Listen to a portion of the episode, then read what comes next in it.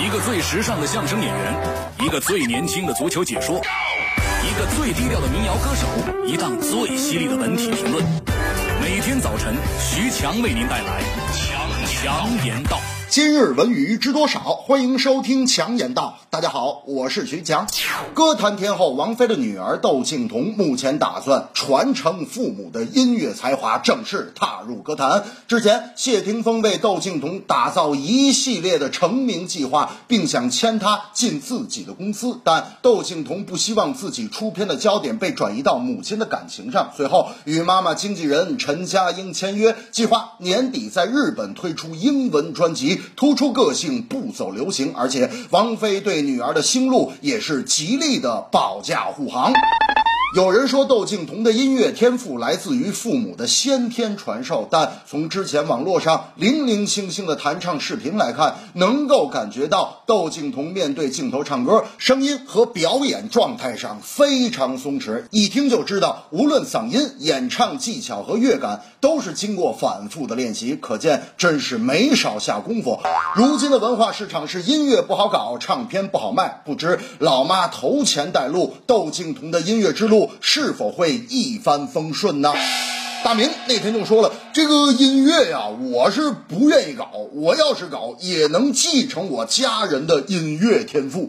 我说大明，你家人谁在从事音乐工作呀？大明说，哎呀，你不知道，我三叔的表大爷的四姨家的二婶，他老舅就在音乐学院工作。我说大明，这么复杂的关系，到您这儿音乐基因应该也不剩多少了吧？大明说，哎呀，架不住我老舅音乐天赋强啊，他在音乐学院就是管所。所有教职员工的，他说不许抬头，所有人就没有一个敢抬头的。我说大明没看出来啊，您老舅在音乐学院是干嘛的？他们说他在音乐学院是剃头的。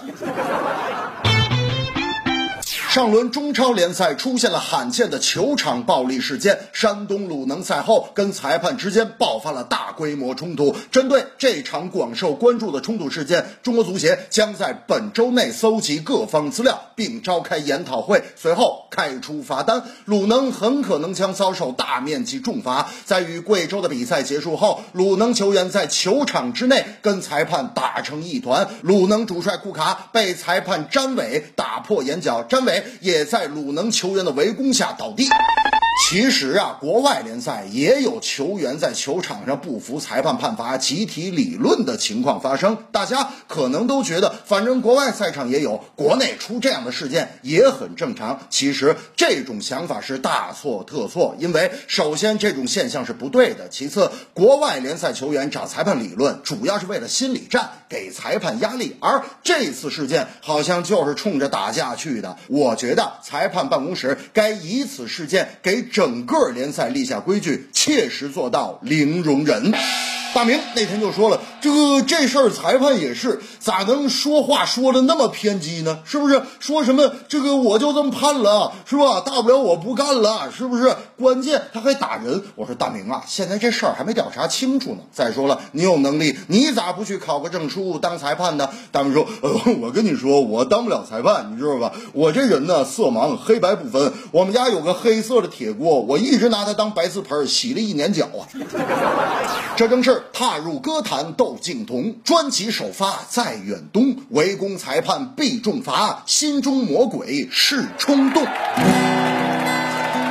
窦靖童天赋真不错，专辑正在制作，王菲为他来开刀，不惜重金打造大裁判。闯了祸，路能酿成了大错。冷静下来细琢磨，出发肯定逃不过。